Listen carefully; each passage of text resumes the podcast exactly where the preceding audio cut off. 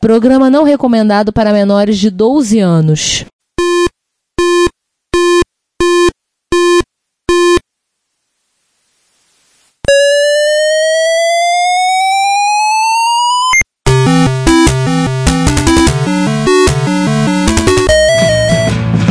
We bought it to help with your homework.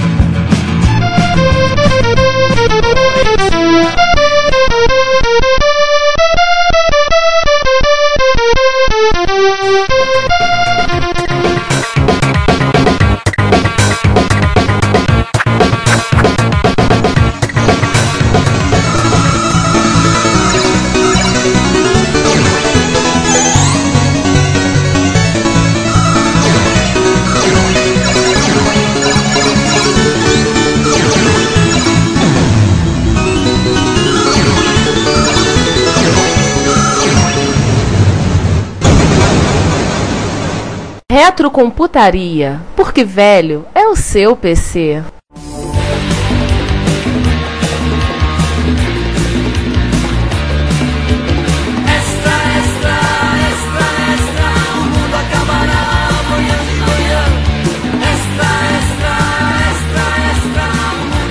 Extra, extra, jornalista de O Globo revela bastidores. Ei, pera aí, decide, é extra ou é Globo? Do caderno de informática, um furo jornalístico retrocomputacional. Leiam as últimas notícias, leiam, leiam. Assim, lê, lê, isso é podcast, cara. Tá bom, chato. Ouçam as últimas notícias. Ah, não, aí é o repórter reto.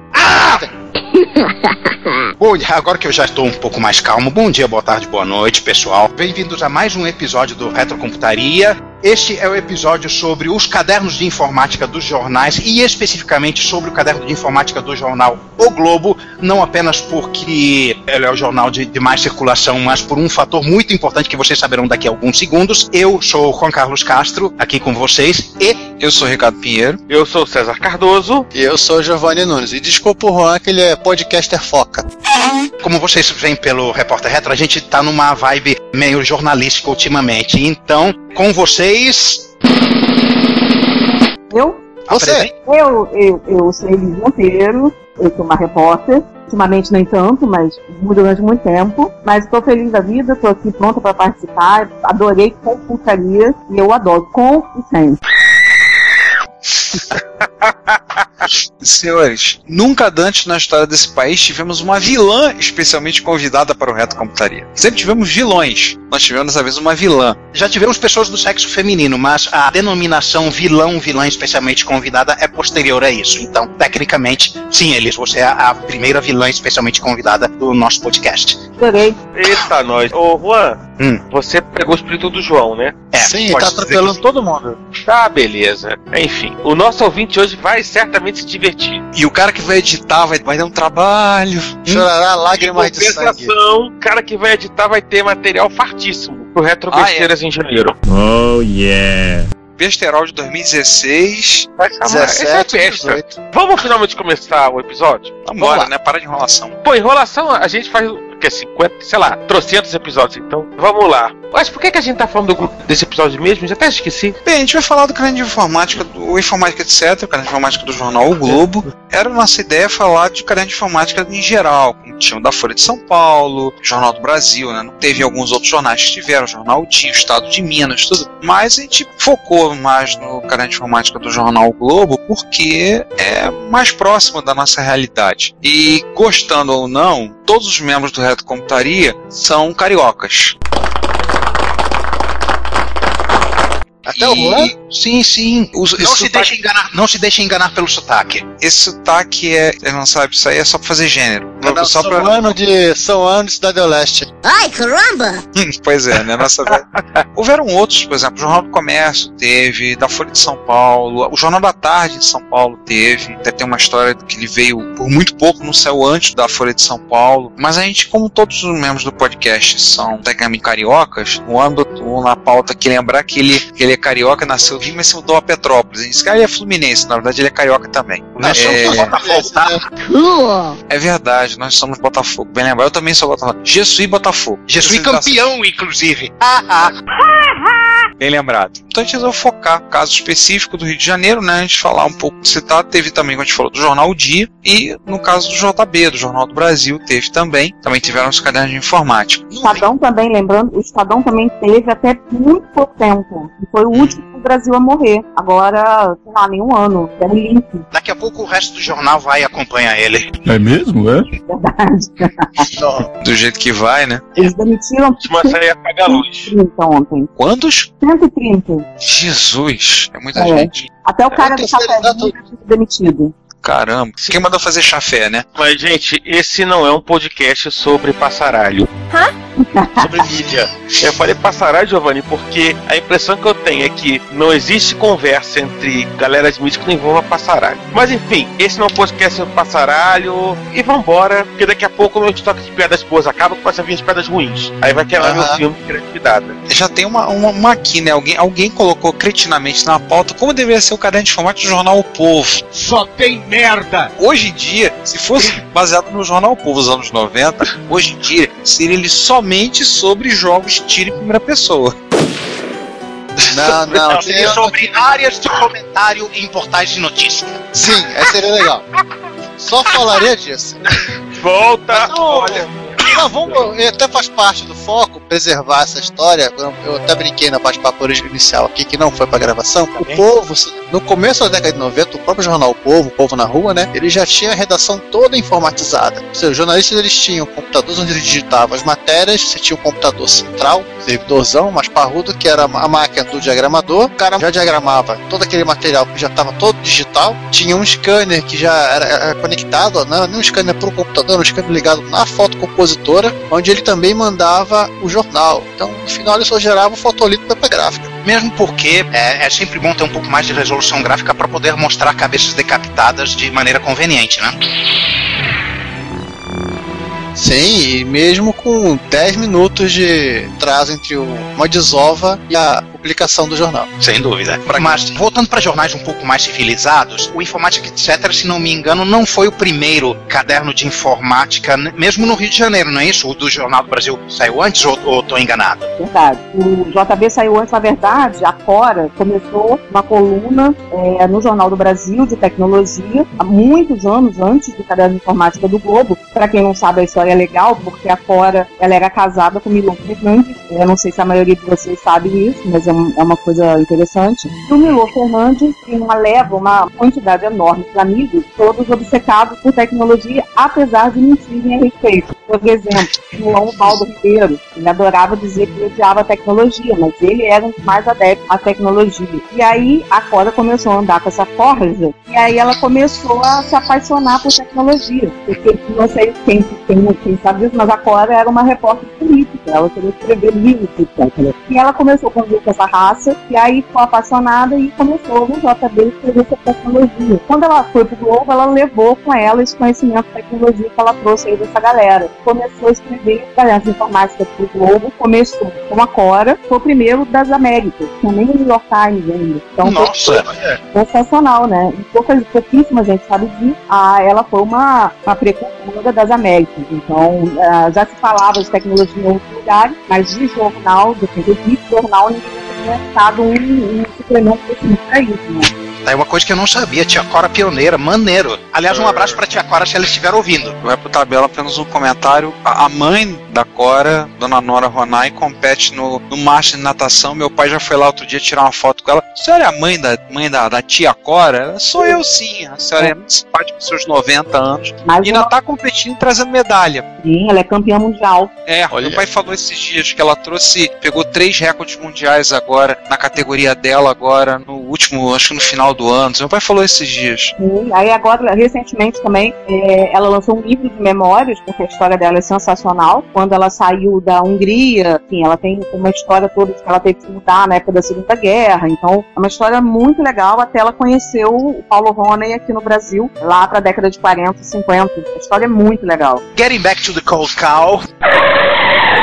Então, como eu estava falando, os cadernos de, de informática, geralmente a seção de tecnologia ela era picada dentro dos jornais, né? A parte de lançamentos e novidades iam para ciência e tecnologia ou para a área de entretenimento, dependendo do que fosse, e aquelas fofocas de diretoria ficavam na parte de economia, né? Ah, e você Tal tinha, empresa vai comprar tal empresa, é. e você tinha também a parte de ciência no jornal, que normalmente o que falava de tecnologia era computador, tal, calculou, número pico, não sei quantos milhões de casos decimais. Isso não existe. Oh, que legal! Cara, isso é muito legal vocês comentarem, porque a área de ciência do Globo, ela sempre andou completamente desligada da área de tecnologia, a gente não tinha nem contato. Eu fui nove anos no caderno, e durante nove anos eu nunca vi um contato entre as duas editorias. E muitas vezes as nossas pautas se cruzavam, porque tecnologia é ciência e vice-versa, né? Sim. Pois é. Mas a gente não tinha, na verdade nenhum jornal teve essa sacada de que ciência e tecnologia deviam andar juntas. E a gente tem um ministério no Brasil que chama Ciência e Tecnologia, é muito doido E é uma pena porque você perde a oportunidade de fazer tantas histórias legais, tipo o primeiro laptop que foi ao espaço, aquele grid, poderia ter sido coberto assim de uma maneira mais unificada. Sim. É, e no caderno de informática nunca coube as pautas de ciência. É meio porque elas iam, a gente achava que elas iam caber melhor na, na- no caderno, na página de ciência, que agora é um pouco maior, mas sempre foi uma página. Normal, normalmente a última página do caderno internacional. E ela ainda existe, né? Ao contrário do informática, etc. É, ainda existe porque ciência continua existindo, né? Mas tecnologia não. Acabou a É, tecnologia. mas hein? Mas hein? Mas é. Bem-vindos a Mad Max. Muito bom, né? Muito bom, muito bom. Infelizmente, o nosso podcast poderia ter sido um pouquinho mais enriquecido com o acesso ao acervo do Globo, que quando a gente estava planejando o episódio, estava aberto para todo mundo consultar, inclusive o caderno de informática. Aí, alguns dias atrás, algumas semanas atrás, eles puxaram um tapete embaixo da gente e agora tá só para assinantes. Eu até tentei para assinar, mas ganhei um erro de banco de dados. E esse erro de banco de dados vai pro podcast. E Elise, eu quero que você faça propaganda desse erro de banco de dados, porque eu quero que o ridículo atinja esses caras. Que beleza. Coitado do programador, ele só não, não Coitado do caramba. Eu- Coitado do caramba. No mercy. Por que tanto ódio em seu coração? Calma. Como esse, esse não é um podcast de destilação de ódio, Ah, então tchau. Juan, essa fala é minha, tá? Tá. Mas deixa você passar.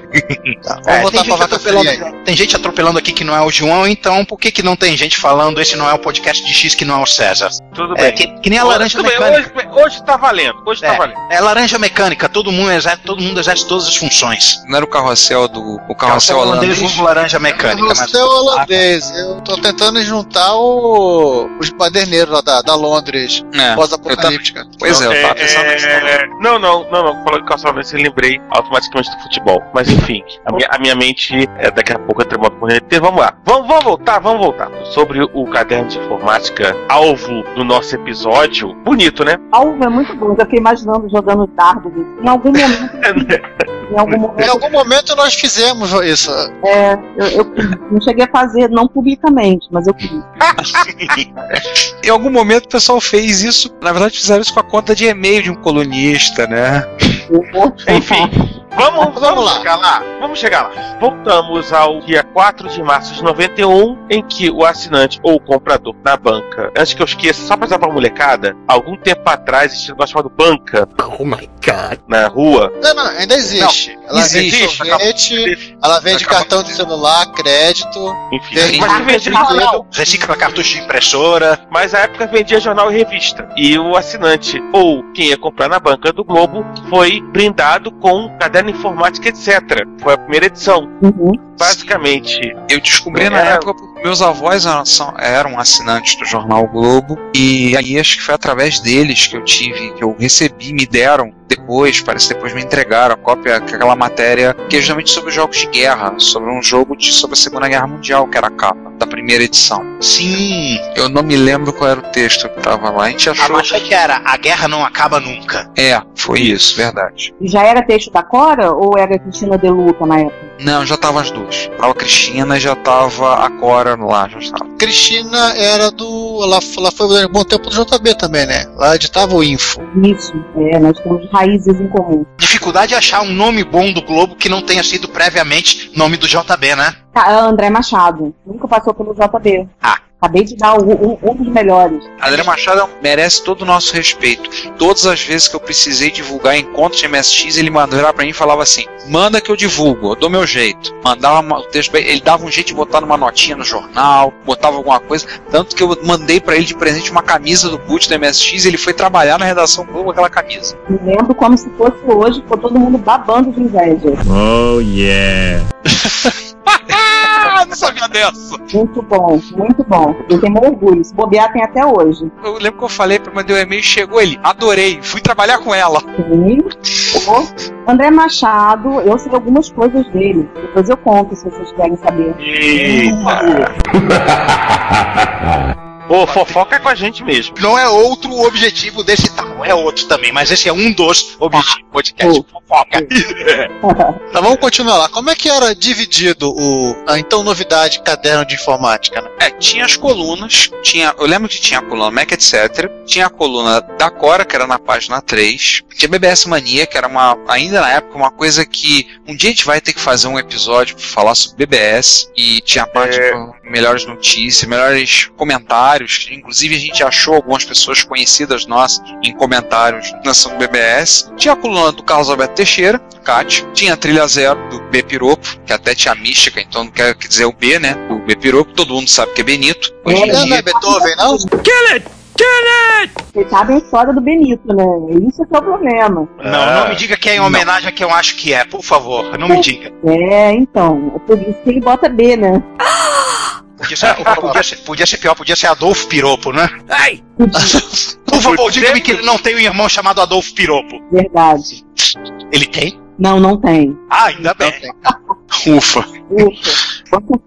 E aí tinha essas partes e tinha a parte de anúncios, né? Só uma parte aqui, porque tá falando do Piropo ainda. É, Piropo, pra quem não, não tá ligando o nome da pessoa, ele é uma figura histórica. Hoje já é um senhorzinho, continua muito safado, como sempre foi.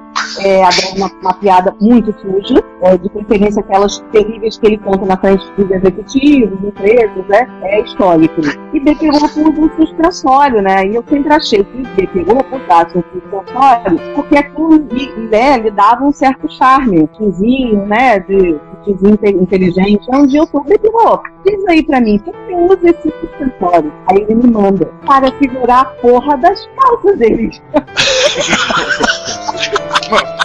Aí sim, fomos surpreendidos novamente. Justo, cara, né? resposta Sheldon dele, né? é a mais absoluta obviedade, assim. Mas sabe daquelas coisas que você não tá esperando? Eu achei que ele ia dizer, não, é porque isso me, né, me dá um charme, né? Porque a sogra é legal. Para segurar a porra das calças dele.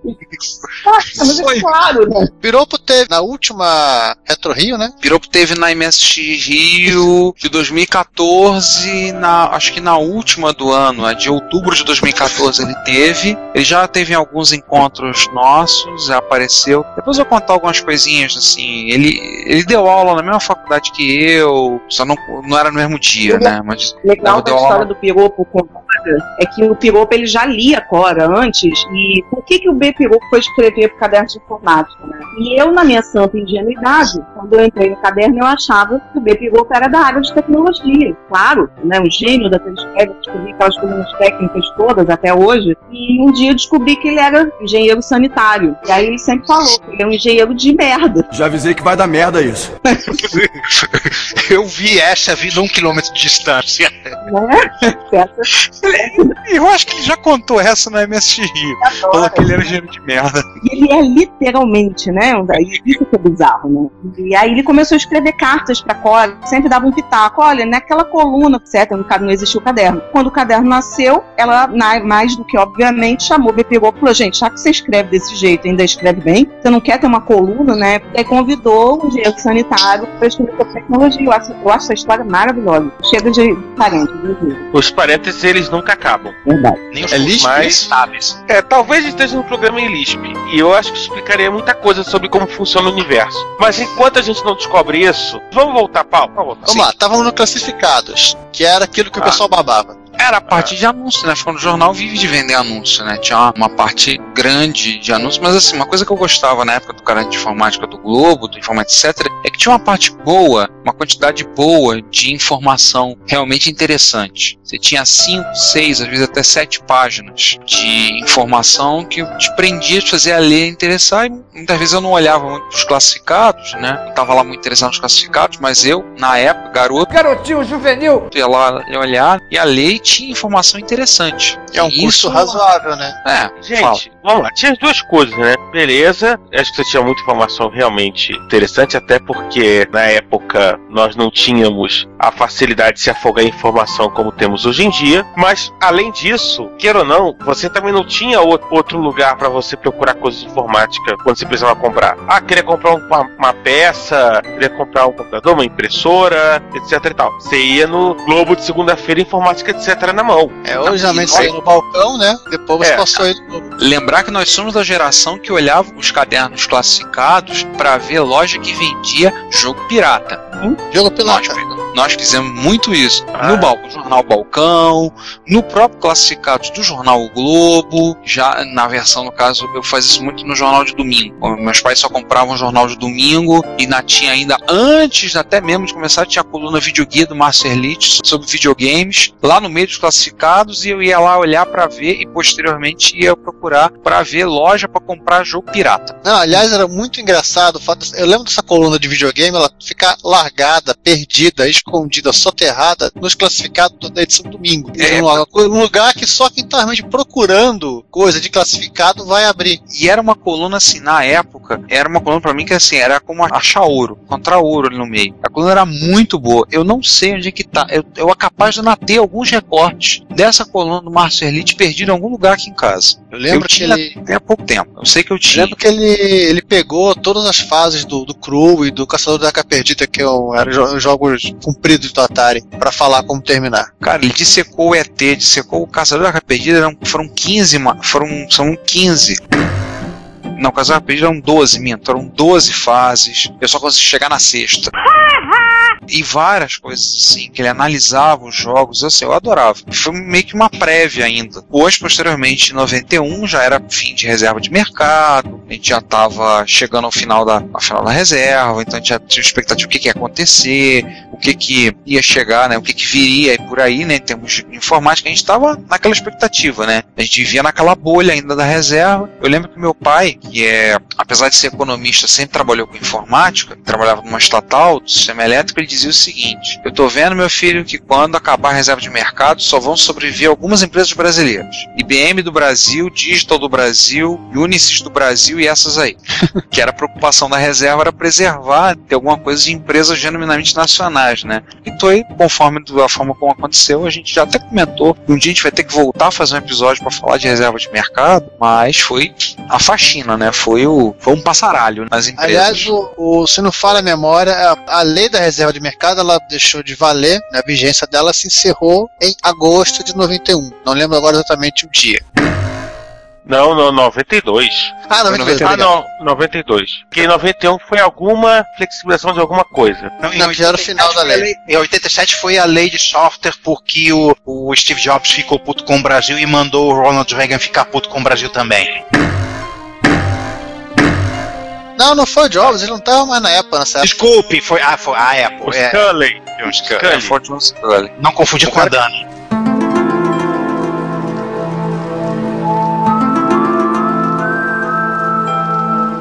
É o cara que vendia água com açúcar, nas É. palavras do Steve Jobs. Era da Pepsi, né? Depois foi, foi para na. Mas vamos parar de falar de outros empresas. Vamos voltar a falar de carne né? Esse não é um podcast Não, sobre, tava- sobre Pepsi. Calem a boca! Estávamos no fim da reserva de mercado, todo mundo sonhando que ia acordar um belo dia, pegar o seu computador e velho, obsoleto, arcaico, ultrapassado, jogar no lixo, ou vender a preço de banana, né? E comprar a, preço de meia banana, porque tinha que ter lucro, um computador que era o estado da arte. O Brasil estaria se equiparando a- ao resto do, do planeta Terra, né? Esse computador tá uma merda mesmo, viu? Mas enquanto isso não chegava, a gente eu ficava olhando no, no classificado. E eu vou dizer, eu, assim, eu, de vez em quando, olhava pelo simples prazer de olhar. Não ia comprar nada, né? Sem grana.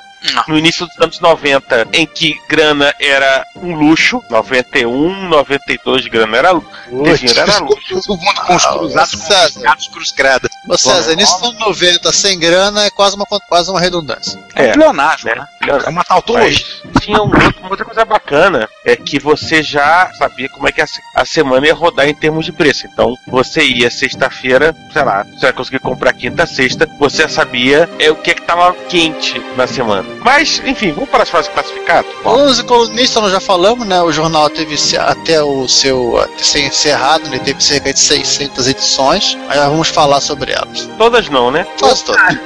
Todas não. A gente tem que, quer terminar esse podcast antes das nossas aposentadorias. Exatamente. Pois é. Por isso que a gente começa, Ricardo. Falar rapidamente a coluna. Acho que a gente pode começar falando do, do, do CAT, né? Carlos Alberto Teixeira. O CAT tratava de BBS, toda a parte de conectividade, então BBS, vídeo texto. Eu lembro que falava da Fidonet, dali foi o primeiro lugar que a gente começou a falar da internet, jornal. E na parte BBS falava sobre programa de comunicação, programa para ler mensagem, toda aquela questão, programa de transferência, compactadores, botava, a gente botava a lista de alguns BBS cariocas, Hum? número de telefones. Aliás, diga-se passagem, acho que Horários. agora já é os horários para ligar, né? Acho que agora pode se falar, acho que pode contar essa história, né? Já passou tanto tempo, né? Acho que o Cat não vai se portar. Mas até onde eu sei, ele é a única pessoa que comprou uma licença do Blue Beep. Ei, palmas para ele. Que a TIT não esteja- ouvindo essa gravação. Para quem não sabe o que é o Blue Beep, era um programa para simular a Blue Box, de forma que você poderia, na época, fazer um telefonema, ligar para a central telefônica, dava um sinal de como se a ligação tivesse sido interrompida, mas você podia manter e não se pagava. E bloqueava o tarifário, né? Então não cobrava a ligação. É, explorar furos de segurança. N- não se explora furo de segurança de servidor web atualmente. Antigamente se explorava furo de segurança de central telefônica. Você mandava uns bits malucos que Mas faziam. Isso não era furo de segurança. Era o tom Era de manutenção. Isso estava É. documentado. na- Segundo o Oz, esse manual estava disponível em todas as bibliotecas dos Estados Unidos. Ele apenas leu. Ainda falando de BBS, na época já existia comunicação online entre pessoas, mas não era co- como agora, uma grande rede global para todo mundo. Existiam essas coisas chamadas BBS, e que cada um era assinante de uma, era super fragmentado, havia dezenas, centenas delas em, em toda a grande cidade, e obviamente era por cidade porque você tinha que fazer ligação local, né? É, elas eram relativamente tematizadas, algumas, né? Tinha umas que tratavam só de. Ah, alguém me ajuda aí. Algumas tinham certos tipos de assuntos muito específicos. Você podia levar alguns BBS da época, Centro-In, Hotline. Isso é mais genérico, mas tinham BBS que eram mais específicas, até pelo público em geral, né? E, e havia de uso geral, né? Tipo, Mandique em São Paulo, né? Inclusive, É. a minha, a minha entrada, por um caminho totalmente enviesado, a minha entrada no mundo online aconteceu numa BBS de São Paulo. Mas eu explico. Eu trabalhava numa empresa de redes na época, trabalhava com Rede Novel, eu era CNE, e o pessoal da Novel, na, na época, por algum motivo, ficaram impressionados com minha rapidez em adquirir o, o CNE sem usar os cursos. Momento ego da minha parte. É bom de vez em quando. Plá, plá, plá. Tá E- bom, tá bom. e me incumbiram, falaram com, com o dono da empresa na época, de eu ficar respondendo perguntas no fórum sobre redes novel na BBS. Então o que, que aconteceu? Eu ganhei uma conta na Mandic, ganhei um 0800 para ligar, eu acessava telefonicamente de graça e acessivamente também de graça. E eu desempenhei a função conforme o descrito, não, não vagabundiei não. Tá bom, tudo bem. Eu vagabundiei porque desempenhar a minha função custava apenas uns 5% do tempo. É mesmo, é? Nos outros 95% do tempo eu ficava lendo sobre besteira, sobre Fórmula 1, sobre Arquivo X. Essas du- últimas duas comunidades, inclusive, duram até hoje nas suas mais variadas formas. Tenho amigos desde aquela época. E foi assim que eu entrei no mundo online. Ô, Juan, vou, vou fazer outra parte. Você descreveu aí muito brevemente a palavra jabá, certo? Jabá? É. É, não, eu não usei a palavra, mas o que. Né? É, eu ganhei um jabá, eu ganhei um jabá. Então, Isso. era isso que eu queria. Pode-se dizer que. Suma que você ganhou um jabá, fim da história. Sim, eu ganhei um jabá, me julgue sociedade. Ah, Aí, com meus 95% de tempo falando besteira, assim como todo o resto da humanidade falava besteira, só que besteiras fragmentadas e nessas tribos que são o BBS, e o nosso amigo Cat, Carlos Alberto Teixeira, pegava as melhores mensagens de BBS selecionados e colocava para serem impressos no jornal, para que o povo lesse o que se falava online. E tinha algumas coisas muito engraçadas e muito interessantes sendo ditas. Agora, uma coisa que eu- um- o, o Cat merece meu respeito. Duas coisas que não tem muito a ver com tecnologia que ele comentou no- na coluna dele e me fizeram me interessar. Um, ele me fez ler Viagem ao Centro da Terra, do Júlio Verne. Ele comentou porque ele visitou a Islândia e foi subiu no- nos Neffels. No, Achei que você ia dizer que ele visitou o centro da Terra. Não, ele, visi- ele Quase. subiu no vulcão. Ele Ele porta, ele É. Ele chegou na porta, É. entendeu? só que a porta estava fechada. Enfim, naquele aí. momento estava fechada. É, mas o Cat já encontrou o vulcão aberto, vocês sabem dessa. Já encontrou o vulcão aberto? O Cat Essa eu não sei. tem uma história- tem uma história clássica. O Cat estava escalando, não, ele não estava em erupção, mas o Cat também escala vulcões. Coisa doida, né? Mas enfim, Todo mundo precisa de um hobby. é, mas o Cat é doido mesmo. Eu, eu me lembro uma vez que o Cat saiu andando do Rio, foi parar em Saquarema. Nossa! Andando. Nossa. Andando. É. Ele tava procurando o orelhão funcionando. Não, é uma coisa muito louca. O Cat é, é desses. Eu conheço algumas histórias desse tipo de caminhada. Eu me lembro que o sogro dele, muito recentemente, falou que o Cat falou assim: Eu vou ali comprar um peixe e já volto. E ele mora lá no final de Santa Rosa, em Niterói. E o sogro dele falou que estava chegando a hora do almoço e nada do Cat voltar. Eles ficaram preocupados. E aí descobriram que o Cat tinha ido ao mercado São Pedro comprar o peixe a pé, O mercado São Pedro fica onde? no começo de Niterói. Peraí. Ali Ele cruzou Niterói inteira. cruzou Niterói inteira andando para comprar o peixe. Ele é um E Niterói, cidade pequena. Não, Então e ele aí, terminando a história do vulcão, o Cat subiu um vulcão e desmaiou dentro do vulcão. E ele só não morreu porque alguém sentiu falta em algum momento e foi lá resgatá-lo. Nossa. É, pra você ver como é que tem história maluca por dentro desse povo maluco. E eu lembro, Elis, que assim, uma vez eu tava numa, naquele saldão de lojas americanas, aí eu comecei a revirar, assim, olhei, aí encontrei um CD, primeiro CD, trio de rock progressivo, Emerson, Lake and Palmer. Uau. Aí eu olhei, tá aí, o Cat falava muito desses caras, que são bons, deixa eu ver o CD, pô, 8 reais, vou levar. E eu comprei, depois eu mandei um e-mail pra ele agradecendo a indicação, porque eu comprei, o disco era ótimo, e o melhor, eu comprei a edição inglesa Olha, por 8 reais.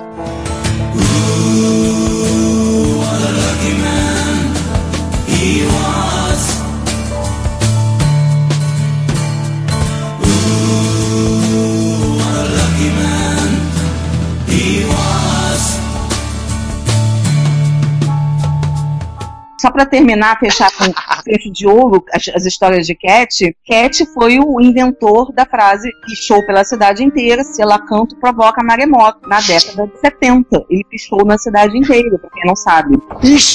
Não existe. Ele é o criador disso. ele é o criador ou se ele é o, o espalhador. Mas a cidade do Rio recebeu toda esta frase pichada por Cat. Se ela canta, Nossa. provoca maremoto. Sensacional. Trata-se de um ser vagamente anormal, né?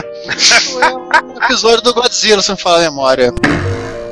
Muito bom. Essa coluna do BBS dele tinha uma coisa interessante que. Peraí, Rô, só pra, só pra acrescentar aqui, tinha falado que a BBS era, eram fragmentadas, assim, eles viam BBS que eram comerciais, você pagava pra acessar, tinha um serviço de 24 horas, tinha um BBS que rodavam no micro de alguém, então funcionava tipo de 10 às 5 da, no da manhã, 10 da noite às 5 da manhã, ou meia-noite às 6 da manhã, na hora que a ligação era mais barata. Que era, basicamente o cara pegava o computador dele e disponibilizava o BBS. E tinha um recurso que você integrava a BBS, que era o recurso que o CAT usava. Eram as redes, as nets. Eles trocavam um sistema que fosse uma base de dados genérica de mensagens. Era um protocolo específico, direto via linha de escada. Eram as Fidonet, o Zenet. Era, Tinha um- a Finanet que usava muito. É, e tinham nets no, entre os BBS. A própria BBS criaram esse sistema. Então você conseguia, da tua BBS X que rodava no micro de alguém, conversar com gente da Mandic em São Paulo, gente do Centroim, no Rio de Janeiro e por aí vai. Por isso que ele conseguia ler a mensagem de trocentos BBS diferentes pra botar na coluna, né? Sim, salvo os canais, na hora o nome era canal. E você utilizava leitores offline para economizar pulso. Era o Niki. UniQWK.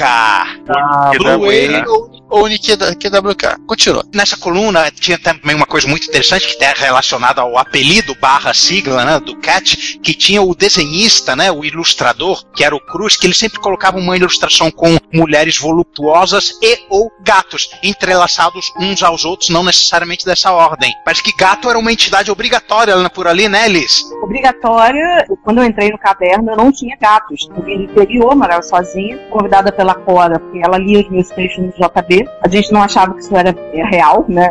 Alguém do Globo lia do JB, acredito. Mas ela lia, me convidou e eu não tinha gatos. E levou uma semana minha vida sem gatos no Globo. E, exatamente fui meio que sugerida, sugestão muito sutil, eu deveria ter gatos, e aí eu adotei Clarice Lispector e Cecília Meirelles. Adorei o nome. E por um acaso, toda feliz, fui falar pra Cora, ó, Cora, meus gatos, arranjei gatos, meus gatos têm nome, os nomes deles, né, delas, duas Clarice Lispector e Cecília Meirelles. E aí ela, ai, Cecília era sensacional, Cecília era minha madrinha, Cecília Meirelles. E eu, que chato, e Clarice? Ai, Clarice eu não gostava muito não. Manha! Gente, que coisa horrorosa, a pessoa que vive esse universo, né, um universo paralelo. Pega a Clarice, coloca num saco e joga da ponte. É. Eu fiz também o João Baldo nessa época, também, eu foram três. O João Baldo, infelizmente, bebeu demais e morreu em uma semana.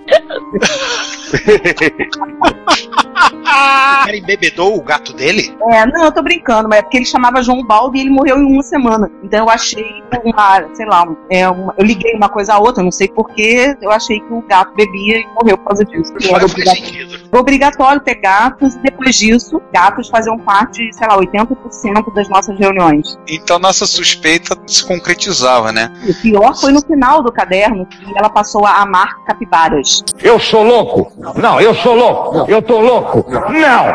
Eu não tô louco! Eu lembro, eu lembro, lá pelo meio dos, dos anos 2000, ela documentou a saga das capivaras da, da Lagoa de Marapendi. Lagoa Rodrigues e Freitas. Tô enganando, não, é que a, que a Lagoa de Marapendi também tem pulada por capivaras. Não sei se É, você não, e ela documentou, ficou tem apaixonada. razão. Tem razão, a dela era da Rodrigo de Freitas. Teve uma histórica edição da Copa do Mundo que Cora foi cobrir e ela levou uma capivara de pelúcia e ela levava essa capivara para os lugares da Copa, fazia fotos da capivara nos lugares da Copa e não assistiu nenhum jogo. 2000. Olha, Tipo isso. A capivara do Andy, da Emily Poulain. Foi exatamente isso. Foi muito bom. foi no caderno de esporte. A grande verdade é que, tipo, capivara é um, é um bicho que acho que une todas as tribos, diria de Ouro Preto, né? Mas eu ficava. É a capivara. É a capivara. Mas eu A capivara tem a, é um bicho que tem a quantidade certa de what the fuck. Vocês conseguem imaginar a situação? Porque você imagina, né? Para você conquistar aquele emprego, você precisava gostar de gatos. E aí, na nossa cabeça, para manter aquele emprego, a gente teria que gostar de capivaras. Gostar, ok, mas imaginar levar uma capivara para casa? Eu já comi capivara, não, não tenho mais empatia por elas.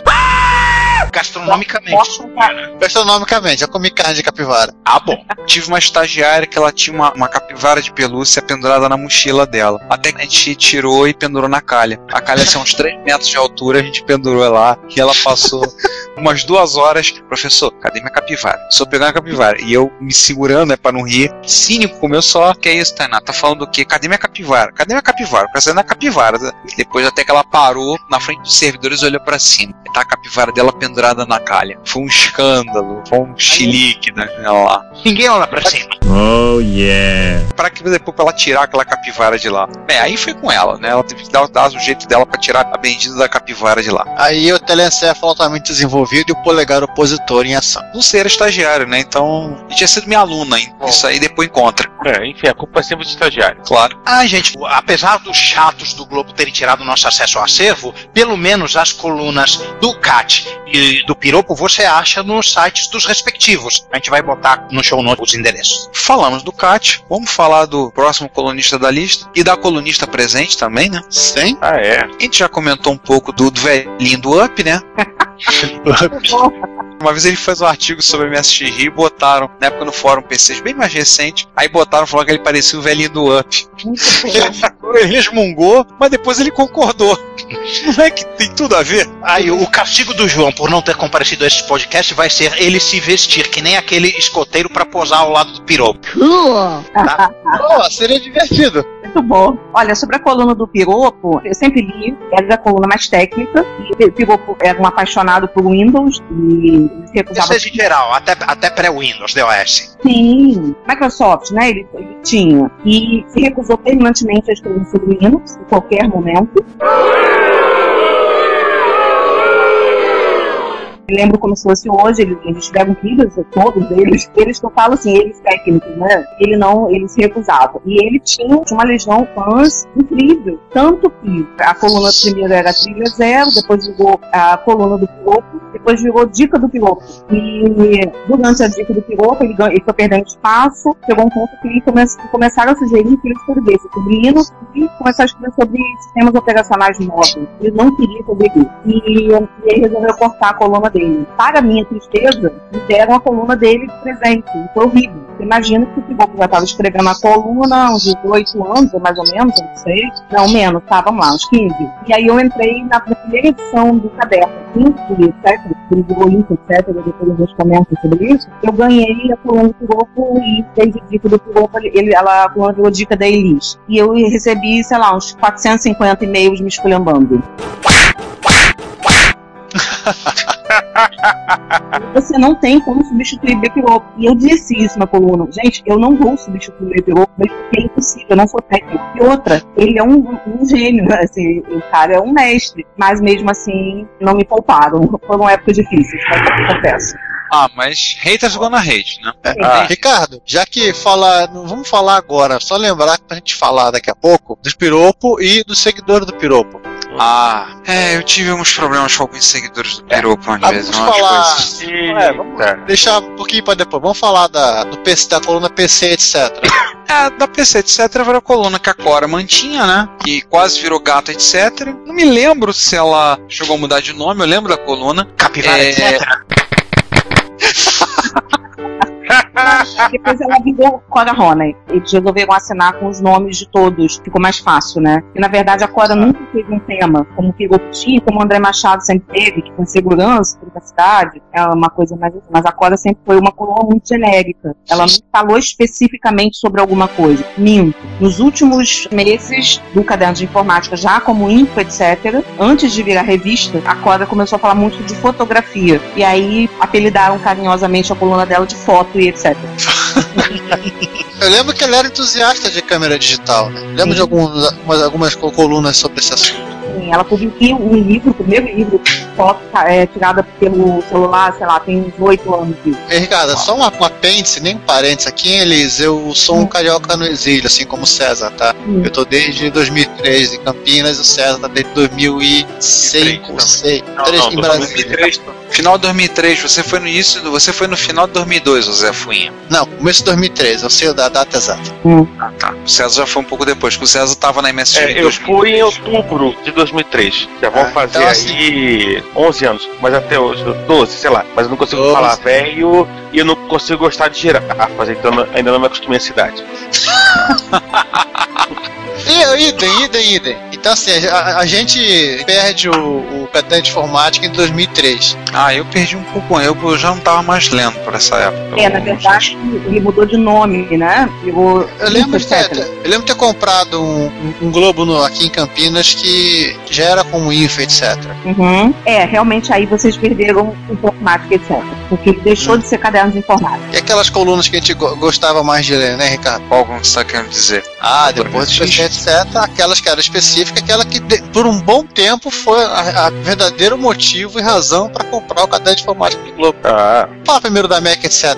Vamos. Só uma coisa, tinha uma coluna também que eu esqueci o nome do jornalista que assinava, era, era etc, etc. Que aí falava de assuntos bem genéricos. Também tinha. Não era Cora? Não, não era da Cora. Era, o segundo jornalista chamava Rogério Samba. Tanto que eu vi posteriormente ele comentando o filme, a parte cultura. Eu lembro de ver o bonequinho do Globo, ver lá. Rogério Dunst, se não me engano. Não me Acho que era isso. Isso também pegou meio no início. Já não foi na primeira edição, mas um pouco depois teve essa coluna dele, mas não durou muito tempo, que era uma coisa mais genérica, mais de. Era uma coluna onde eles não conseguiam botar nenhum assunto específico, né? Acabava caindo por etc, etc. Mas teve uma Mac, etc. Fãs da maçã podiam se divertir e ler, e ler sobre as novidades. Sim, Eduardo sim. Carvalho, o autor, por acaso não é a mesma pessoa que escreveu um livro sobre Assembler de MSX? Não, não, não é o. Esse é Eduardo Cardoso. Esse é outro Eduardo. É o Eduardo do Hello, Eduardo Barbosa.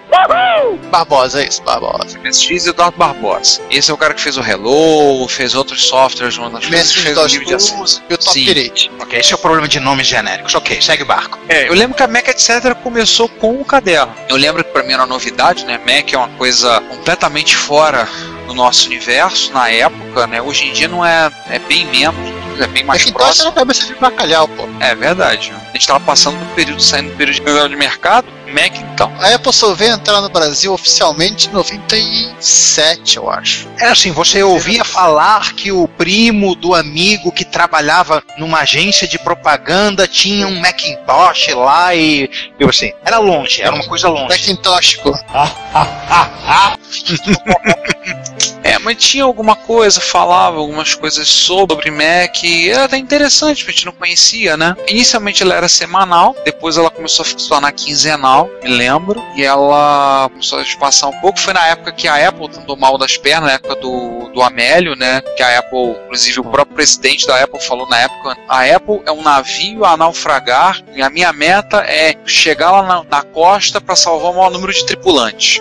É, o problema do Amélio é que ele não tinha a menor vaidade. Amélia não tinha a menor vaidade. Ai, meu Deus. Não, ele foi sincero. Meu Deus. Você sabe que, pra tentar abafar o piado, no JB, eu, já que você tá falando de outro caderno de informática, eu fiquei no JB quatro anos. E no JB, antes do Globo, teve uma coluna grande, especificamente sobre Macintosh, chamava O Mundo da Maçã. Alguns jornalistas que revisavam, escreviam, porque era difícil achar alguém que escrevia sobre Mac, então a gente publicava semanalmente. Lá no JB a gente publicou antes de ter esse boom todo de, de falar de Mac. Então teve uma coisinha ali que alguma coisa, pelo menos, eu posso dizer que o JB foi antes do Globo. Mas era aquela época dos Macs clássicos, né? Não era a época assim da decadência, é aquele. É, o Mac Motorola, a Apple já tava em. Não, já estava bem. Não, a Apple já, já tinha coisas. Ela tava capotando, ela, ela só foi começar a melhorar por volta de 95, ela passou pro PowerPC, os Macs começaram a ficar muito parecidos com os PCs, aí eles, con- eles conseguiram melhorar um pouquinho, e final de 98, 99, eles contratam o Jobs e ah, os computadores ficam transparentes. Aí foi a volta do Messias, né? Steve Jobs. E aí foi que deu, deu no que deu, né? A virada de mesa da Apple. Mas é legal, e no Globo a gente teve durante um tempo escrevendo sobre o Mac o Mário Jorge Passos, que é um grande apaixonado até hoje, escrevia para uma revista mega conhecida, que era Mac Magazine, ano, e ficou aí. Mania. Mac Mania, isso. E ele ficou aí nesses nichos, até hoje, se não me engano, ele mexe com isso. Essa revista até pouco tempo ela estava sendo editada, ela só não estava com o nome de Mac Mania. Verdade. Ela mudou de nome, eu não me lembro agora o nome atual, mas ela saiu até muito pouco tempo atrás. Tem bastante coisa legal. Ela acabou mudando depois por conta dos, dos iPhones, dos iPods, é, para poder abranger esses caras. Depois eu não lembro, não, não consigo lembrar de cabeça o nome que ela teve. Além do Mac, etc., a coluna mais divertida do caderno de informática Jornal Globo, né? Ah, a coluna de MSX, né? É. É, a coluna de MSX tem a seguinte história, né? Vou falar baseado no que o Cabra que fazia a coluna me contou, o Cláudio Ralha, né? Eu conheci o Cláudio Ralha, eu acho que numa dessas idas à lojinha para comprar software, não me lembro como é que eu conheci. O Cláudio morava no bairro da Barra da Tijuca, aí ele foi morar na Barra no tempo que a Barra não era nem 1% do que é hoje, ou seja, era uma roça com praia. Pelo que ele me contou na época, ele começou tipo mandando carta caderno de informática, solicitando para falar de MSX, para citar de MSX, dando sugestão, escrevendo coisas, tanto que ele dizia que a primeira coluna que saiu foi o conteúdo de uma carta que ele mandou. Ricardo, inclusive não só ele, muita gente mandou, durante um bom período, você tinha na concessão de cartas, vamos falar daqui a pouco, né, o Prezado do Globo, existia gente clamando por colunas de MSX. Eu, inclusive. É. Eu, inclusive, era um deles. E o Cláudio, assim, ele foi convidado para começar a redigir uma coluna sobre MSX. O Cláudio era entusiasta da plataforma, era programador, tinha até algumas coisas que eu perdi. Eu tinha até alguns códigos que ele escreveu em Pascal, alguns até bem úteis, umas ferramentinhas bem legais. Contava ele que ele foi tirado da coluna por conta de questões relacionadas ao Luiz Fernando de Moraes, problemas que houveram lá internos, houve uma certa mexida de pauzinhos para ele sair da coluna e entrou o Vitor Hugo Costa. Vitor Hugo que era da Hightech na época, quando a última grande produtora de software nacional para MSX. Quando houve o racho da Discovery, né? Foi um grupo que ficou na Discovery, outro grupo saiu para e formou a Hightech. Pirata House de Moraes. Na verdade, eles desenvolviam software. Ah, Ele, assim, o Vitor Hugo desenvolveu muito em Pascal e eu, o Vitor foi escrever. colega do Popolon, né? Não que eu saiba, não sei. Não, não, tipo colega espiritual, né? Programador Pascal. Ah, sim, sim. Obrigado, Pascal. Sim, de certa forma eu também, né? Porque eu, eu comecei a programar em Pascal no MSX e me diverti. Foi a época que eu mais produzi coisa para MSX. Quase nada de útil, mas é o que eu aprendi muito Ah, sobre a própria arquitetura da máquina. Pascal era tudo de bom. Do Pascal no MSX é tudo de bom, cara, até hoje. Muito bom. A coluna durou acho que até o final de 92, se não me engano. Ainda teve, posteriormente, citações MSX no CAT, em 93, que eu falei com o CAT, mandei um e-mail, ele deixou, botou meu e-mail no, no jornal. Já tinha um e-mail na faculdade, isso em 93. O finado pinheiro, arroba, lyric.labma.frj.br. Foi minha alcunha na internet durante muito tempo. E teve isso, teve mais algumas coisas. Mas eu lembro da coluna do, do MSX, etc., que ela durou um ano, um ano e pouco. Ela alternava com a do Mac, né? Semana Posteriormente. É, durante um tempo ela saía toda semana. Posteriormente ela intercalava. Tipo o Nürburgring Hockenheim, né? Eu adoro essas citações do Juan que só quem só conhece um pouquinho de Fórmula 1 vai entender. Entendedores entenderão. Quer que eu seja mais obscuro? Brands Hatch Silverstone. Pronto, continua, segue barco. Tá, isso aí é mais velho. Brands Hatch Silverstone, isso aí é pra Fórmula 1 dos anos 60, pô. Não, 86 a última. Ah. Depois foi só Silverstone. Teve a coluna, eu lembro que falava que tinha sido desenvolvido, falava de software, coisa de MSX, falava até algumas coisas de programação. Chegou a ver trechos de listagem de código, que eu lembro. Foi relembrado a nós quando a gente consultou o acervo do Globo. Tinha algumas coisas mais, assim. Mas uma das coisas era bem legais. A coluna era, tinha algumas coisas até bem interessantes. Vou mandar pra vocês aí um. Acho que foi por e-mail pra ir mais fácil, porque deve demorar um pouquinho ainda. Acho que agora eu esqueci de mencionar. Eu mandei a, a primeira matéria oficial, né? Sobre a MSX que saiu no caderno, que é, a de, que é de 8 de julho de 91, do Bepiropo, que era o artigo Meninos Eu Vi, o qual iremos falar da- daqui a pouco um pouco mais sobre esse assunto. Ah, é aquela famosa matéria, uma daquelas primeiras matérias. Aquela matéria que ele cita a história do Akihabara? É a própria. Toda vez que ele vai em MSG, ele tem que contar essa história. Eita. Uma boa história. Ah, mas eu já ouvi essa história umas 50 vezes, bicho. Passou. Tudo bem. E o prezado Globo, onde que é a sessão de cartas? Você pode escrever uma carta pra lá e dizer a respeito disso. Fala empresário do Globo, que eu me lembro que o BP Globo era é uma- um campeão absoluto de cartas. As pessoas escreviam tratados pro BP Globo. O problema maior, muitos anos editando o prezado do Globo, eu tinha que editar as perguntas e as respostas do Piloto e eu não sei o que era pior. O escrevia tratados. Porque você imagina, como é que você vai caber no papel, uma coluna de relacionamento pequeno, foi diminuindo, o BP Globo escrevia tratados, o leitor escrevia tratados e depois se virar meia página. E era um terror, porque eu, assim, a maioria das coisas eu não entendia. E falavam termos assustadoramente técnicos, o BP Globo dava respostas assustadoramente técnicas, né? Então, eu sugeri uma vez, por que que o BP Globo não vem tempo aqui na redação para ele mesmo editar esta carta? Porque era muito complicado. Com certeza, seria muito melhor. Vou te contar, ele escrever é difícil, muitas vezes. Resumir, às vezes, é pior ainda. E resumir, quando você não entende o que está sendo resumido, aí é o 58 Círculo do Inferno de E aí você imagina o Globo ligando toda terça-feira ou segunda tarde, ele ligava para reclamar das cartas. Eu ficava, mas Globo, eu, vocês escreveram um tratado, não cabe no papel, eu tenho que editar, né? E era uma guerra. Tem que caber, né? Era Fazer uma, o quê? Era uma guerra. Não só ia Você- lembrar pior do que o Globo, só o Abel Alves, não sei se os senhores se lembram do Abel Alves. Lembro. Linux, né? Linux, era com Linux, Linux, não é isso? Mas o Abel, ele era tudo, né? E no JB, ele era o cara. Então ele respondia tudo. Sei lá, consertar o vaso sanitário, o Abel respondia. Então, era um, um terror. E o Abel era extremamente mais técnico do que o outro. O Abel, até hoje, ele, é- ele é professor de hoje de informática em Maringá, uma coisa dessa. Mas era complicado. Então eu tive essa sina durante a minha vida de editar cartas técnicas. Eu confesso que até hoje eu tenho coisa dele. Não para estar no seu lugar. É brabo. É, é brabo. Olha, mais uma vez tivemos uma citação aos fãs, os os seus seguidores do Bepiropo. Ah, tipo, o seu secto, né? É, eu lembro que da, os Trilha Zero, geralmente ele- os assuntos surgiam por conta de cartas de, dos próprios leitores dele E até acho que é o próprio. Acho que ele escreveu um livro sobre o Xter Gold, não foi, Ricardo? Ele fez livro sobre o Xter Gold, ele fez um livro sobre o OS2. Que foram livros também por conta de dúvidas de, de, de leitores. Aliás, é uma coisa que eu, eu peguei gosto pelo XT Gold e até hoje não me faz falta digitar um XTG no, mesmo no Linux, eu vou dar um X e abrir lá e fazer. Deve ser por isso que eu não consigo usar o Midnight Commander, porque eu acostumei demais com a estrutura do XT Gold. Aí é aquela né, é a guerra santa da época dos gerenciadores de arquivos para MS-DOS, né? Ou você estava do lado do Norton Commander ou você estava do lado do XT Gold. E eu acho que o Piropo foi um dos caras que mais difundiu o XT Gold no mercado brasileiro. Sim, sim. Ô César, você estava de um lado ou do outro, não tinha meio do caminho.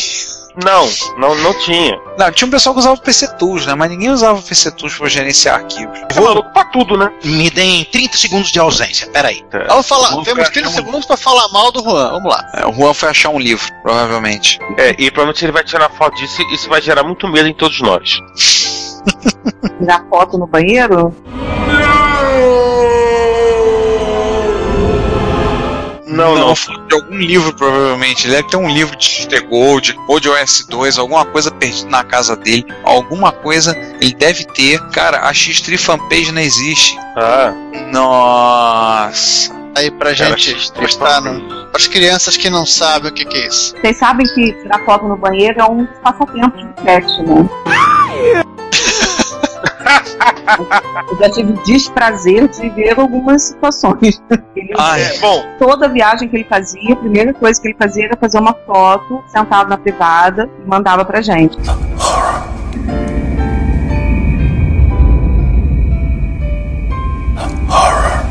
Por que, meu Deus? Por quê? Cara, coisas de cat. Eu levo meu corpo pra ler no banheiro, porque ele é prático. É, mas Tirar ele foto. câmera sem celular, uma câmera sem celular. Vocês querem gerenciador de arquivo para MS-DOS? Eu lhes dou o gerenciador de arquivo para MS-DOS. Mandei uma foto aí do- pelo WhatsApp. Ah, tá desligado o celular. Ah, é o capoeira da módulo. Meu Deus. Eu tenho disquetes cadê o originais. cachorro da necessidade? Cadê o cachorrinho de necessidade? César, acho que eu ia dizer isso. César, acho que eu cheguei Cadê nessa o necessidade. cachorrinho da necessidade quando precisamos dele? Estamos aqui no Classificados. Acho que agora chegamos na, na grande parte da- das pitangas. Já falaram de aparições da gente? Ah, vamos Não. falar então. É, vamos falar, gente. Bem, o que eu me lembro. Em 93 eu falei, fui citar na coluna do Cat por conta do MSX. Em 97, a primeira MSX Rio, a Cora citou na coluna. Eu tratei de perturbar ela por e-mail. Aquela matéria, Giovanni, que foi feita na casa dos meus pais, foi até o André Machado que teve lá na casa dos meus pais. Tô olhando pra ela aqui. Ah, o que você quer saber? Foi, é 2001, não é? 9 É de de dois- julho de 2001. Sim. Tá eu, você e o Márcio na foto. E o Márcio de cabelo loiro. Gente, qual a necessidade disso? Pra vocês entenderem, pra quem não conhece, o Márcio, ele é moreno, cabelo bem preto. O cabelo que ele ainda tem na cabeça, acaba perdendo por estresse, é bem preto. Na foto parece que ele é louro, dá pra você entender isso. Depois disso, eu não me lembro se teve mais. O que mais teve de aparição? Teve coisa no jornal, É, até teve, mas não vamos falar dela agora, né? Teve uma matéria, uma vez falando mal, falando da MSX comigo sem futuro, que era uma matéria na última página aí embaixo. Botou, tinha uma, eu lembro que a foto no meio tinha a foto do Expert. Porra, eu mandei uma carta Globo, assim, cuspindo fogo pelas ventas. Foi a matéria quando a Gradiente descontinuou a linha. Sim. Eu escrevi uma matéria assim, eu escrevi uma, uma, uma carta e foi publicada, assim, eu cuspindo fogo pelas ventas, né? Botando, cuspindo marimbondos. Acho que a gente pode citar também aquela matéria sobre Apple II, né? Que o Marcos, né? O Marcos Vinícius sempre cita, né? Comenta quando aparece no encontro, ele, a gente comenta uma coisa de caderno de informática, ele cita que ele apareceu naquela matéria sobre Apple II, lembra? Era Apple II, não, não sei o que, nós merecemos. Não lembro dessa matéria. Tem essa, eu não lembro. Eu lembro da matéria, mas eu não lembro quando saiu. Eu lembro que chegou a sair alguma coisa de amiga, mas muito pouco. Isso é uma matéria na, na contracapa de Amiga e tinha até o BB King numa foto, falando sobre o Eu Amiga. acho que na segunda edição, ou terceira edição do Bife Etc, teve, tava na capa, o Amiga. Ah, uma coisa que eu me lembrei, a primeira vez que eu fui citado, em 91 ainda, teve uma coisa de mandar dicas pra lá, eu mandei alguma coisa, dica, não lembro do que que foi, e eu ganhei uma camisa, e eu fui na redação do Globo buscar a camisa. Ironicamente, depois eu vim ter catapora. Você pegou catapora no Jornal Globo. Hum. Eu não sei, cara, eu não sei. Eu até hoje tenho uma, eu tenho uma cicatriz na testa que é daquela catapora que eu tive. Mas eu fui no jornal o Globo, apanhei a camisa, vi rapidinho ali onde é que era, tudo ali, mostraram. Tipo, interessado, né? na época eu tava cursando na faculdade. Aí eu saí, fui lá, apanhei. Eu sei que posteriormente eu tive catapora, que isso foi tipo na terça-feira, que eu fui ao quarto, e posteriormente eu tive catapora, e não sei se as coisas estavam relacionadas. Até hoje é uma dúvida que eu tenho. Quem foi que te entregou a camiseta? Eles já fazem 25 anos isso, eu não faço a menor ideia. E poderia me dar uma pista, né, da catapora. Foi aquele repórter que morreu de catapora? Não, não. A dica era de MSX, obviamente, né? Foi, foi, foi, foi, foi. Saiu uma dica de MSX. Acho que era dica de jogo, eu acho, não me lembro. Tive a camisa na, mesmo depois que eu não. A camisa, obviamente, se desfez, né? Mas eu guardei a camisa mesmo em péssimo estado de conservação. Lavei e guardei. Mas a camisa já foi embora há muitos anos. Já virou pano de chão. Já deve estar indigna de pano de chão nessa altura. Eu lembro que eu tive uma. Era uma coluna do CAT sobre compactadores, até por conta de BBS. Ele listou o compa- compactador, compactador das coisas mais bizarras possíveis e imagináveis, inclusive um comp- compactador japonês chamado Zou, que é do, de um pesquisador japonês chamado Kenjiro Okubo. Sério, o nome do cara eu vou escrever aqui. O Cubo e qual aquele jogador da Copa? Não, quem? Eu lembro. É Kenjiro Okubo. Eu lembro. Então, o Cubo foi Pronto, jogador da né? seleção japonesa. Ó, lê o chat. Eu tô vendo. Eu sei que todo mundo pagou a Copa do Mundo da memória por trauma, mas tinha um jogador chamado Okubo. Elas tinha três jogadores de, com nomes geométricos. É fim do parênteses, deixa. Tá bom. Não, Infelizmente. ô, Juan, só uma observação. Nunca vou conseguir apagar a Copa do Mundo da, memória, porque eu acho que nunca vou esquecer o dia que eu tenta. fui quase carregado pra descer a rampa do Estádio Nacional por um colombiano absolutamente alucinado que a Colômbia tinha ganho e ia pra fazer oitavas de final. É, eu durante a Copa, como vocês sabem, eu viajei. Aí todo mundo que encontrava no exterior perguntava pra mim: Ué, mas a Copa tá no Brasil, vocês estão aqui? É, mas eu não sou tão fã de futebol assim. Por isso. Era o que eu, era o que eu mais respondia. Mas não sou tão. A gente não é tão, eu e minha esposa, a gente não é tão fã de futebol assim. Mas o a minha primeira referência foi uma carta que eu mandei listando os compactadores de MSX. Acho que foi a única coisa, a carta que eu mandei também. E depois dessa, só- eu só fui até a foto da matéria do André Machado na casa do Ricardo. Eu só apareci em mensagem de BBS. O Kat achou al- algumas da- das besteiras que eu, que eu publiquei é, dignas de se publicar. Inclusive um- uma defesa nacionalista apaixonada do teclado ABNT. Um! Cara, a- desencavaram coisas minha, mas eu honestamente não lembro. Eu sei que Giovanni. desencavaram. Lembrei Oi. de uma coisa antes de 2001, Expo Salt. Ah, eu, sim, César e você. Expo Salt. O André Machado fez. Pra quem não sabe da história, a Expo Salt, a, a história faz parte do nosso passado Tenta que negro, lá né? vem história. Vamos tentar contar em poucas palavras, né? Se é que isso é possível. Faz parte do passado negro de parte dos integrantes dessa mesa poligonal. Em 99 e 2000, a gente participou da organização de um evento chamado Exposição de Sistemas Alternativos, Exposalt. Foi feita na UF, Universidade Federal Fluminense. Eu, César e Giovanni participamos ativamente da organização, que era a ideia de juntar alternativas, né? Então, valia tudo menos o Windows. Então, tinha Linux, primeiras referências a Linux, teve. Na primeira, teve Linux, teve MSX e teve. Acho que Amiga. Na segunda, que foi bem maior o evento, teve Linux, MSX, Amiga, BOS, teve Palm, teve Escambau A4, Diabo A4, teve, teve matéria feita pelo André Machado falando de Linux na época. Inclusive, eu acho que o Giovanni aparece numa das fotos. Não deve estar lembrando, mas eu lembro da matéria. Eu lembro Se de um alguma. lembro- acharmos a foto, a gente descobre isso. eu lembro de uma criatura que participou junto dessa organização que a gente estava no meio desse rolo. Não vamos citar o nome que não vale a pena. Teve matéria que o André Machado fez, inclusive falou sobre o Caldeira Open Linux e outras coisas mais. Acho que o Giovanni tá numa das fotos. Você não vê o rosto. Tem quase certeza que o Giovanni tá. Eu lembro quando foi feito os testes, eu não tava. Foi no laboratório lá da UF. Acho que foi naquele laboratório do pessoal da Telecom, da UF. Ainda Sei existe laboratório.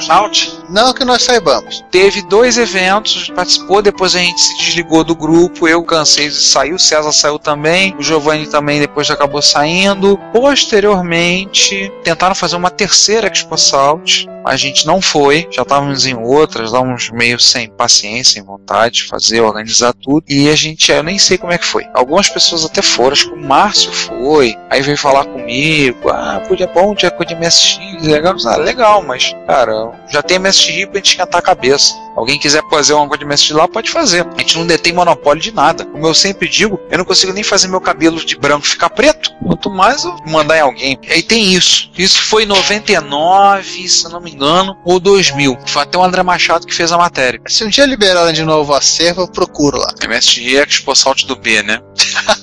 A gente se cotiza para pagar os 1,99 por mês, pega essas páginas. Se o programador do banco de dados deixar, né, Alice? Esse que é o problema. Vou tentar de tudo. É porque a gente tem que falar mal do Facebook, entendeu? Ah, sim. Agora é assim que funciona. Ô, fala mal lá no Facebook e a gente resolve. Vocês fazem isso, por favor, tá? Eu não tenho Facebook. Não tô perdendo nada. Nada. Olá a todos, eu sou Daniel Caetano e vocês estão ouvindo Retrocomputaria. Se você quer enviar um comentário, crítica construtiva, elogio ou colaborar com as erratas deste episódio, não hesite, faça. Você pode falar conosco através do Twitter, no usuário arroba retrocomputaria, pelo e-mail retrocomputaria.gmail.com ou colocando comentários no post desse episódio em www.retrocomputaria.com.br. Lembre-se sempre do que dizemos. Seu comentário é o nosso salário. Muito obrigado e nos vemos no próximo podcast.